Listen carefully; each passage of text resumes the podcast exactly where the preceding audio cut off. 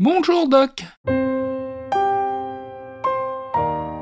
La semaine dernière, vous me racontiez l'histoire de la Mini et vous m'aviez laissé un petit peu sur ma faim. Où en était-on déjà? J'allais te parler du modèle le plus emblématique de la marque.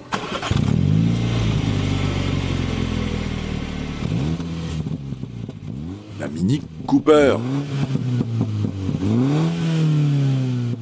Parce qu'elle séduit toutes les générations, parce qu'elle revendique une certaine sportivité, et surtout parce qu'elle est réellement sportive, ce qui n'est pas le cas de tout ce qui se dit version sportive aujourd'hui. Et encore une fois, si bon nombre de playboys paradent dans l'encens, c'est une Cooper, tous ne sont pas en mesure de dire ce que cela signifie. Et pourtant, il y a largement de quoi être, légitimement cette fois, fier de porter ce sigle. Oui, car Cooper, c'est un nom de l'automobile très connu dans les années 50 et 60.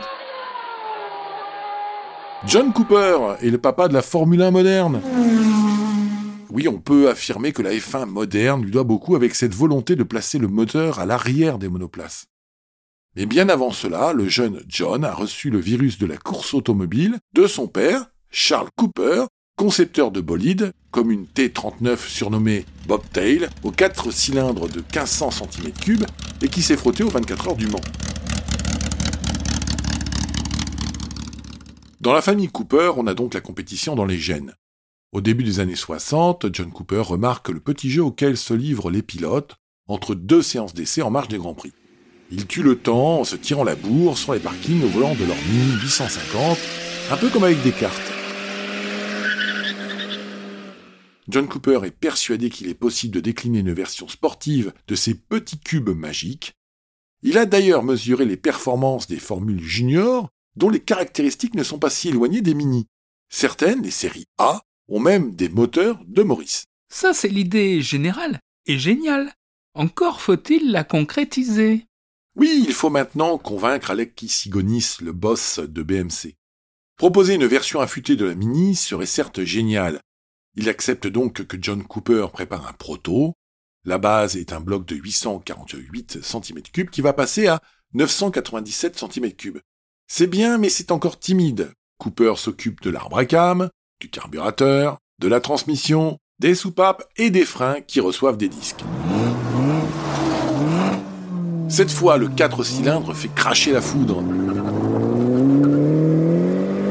Alec Isigonis donne son accord pour lancer la première Cooper officiellement.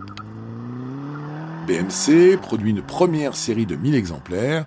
La commercialisation commence en 1961 et ne s'est jamais arrêtée depuis, ne cessant d'évoluer. Preuve que l'idée était non seulement géniale, mais aussi révolutionnaire. Et devant ce succès, on ne va pas s'arrêter là. Il y aura d'autres Mini Cooper, car en bon financier, BMC sent qu'il y a de l'argent à se faire avec ce concept. La BMC n'est d'ailleurs pas la seule à produire des Mini Cooper ou originales.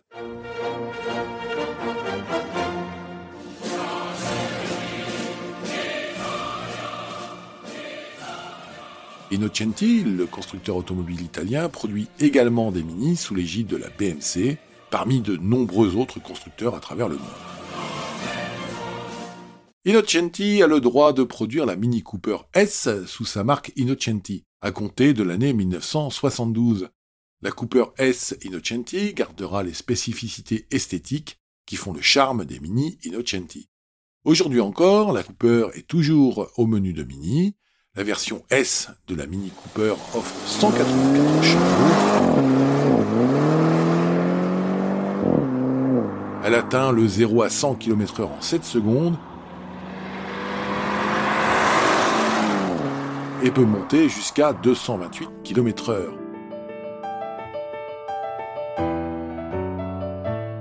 Et je n'oublie pas ses ancêtres qui se sont illustrés en rallye comme au Monte Carlo, mais ça, nous en reparlerons dans un prochain épisode. Et voilà, je vais encore devoir attendre. Vous ne seriez pas un peu sadique, Doc?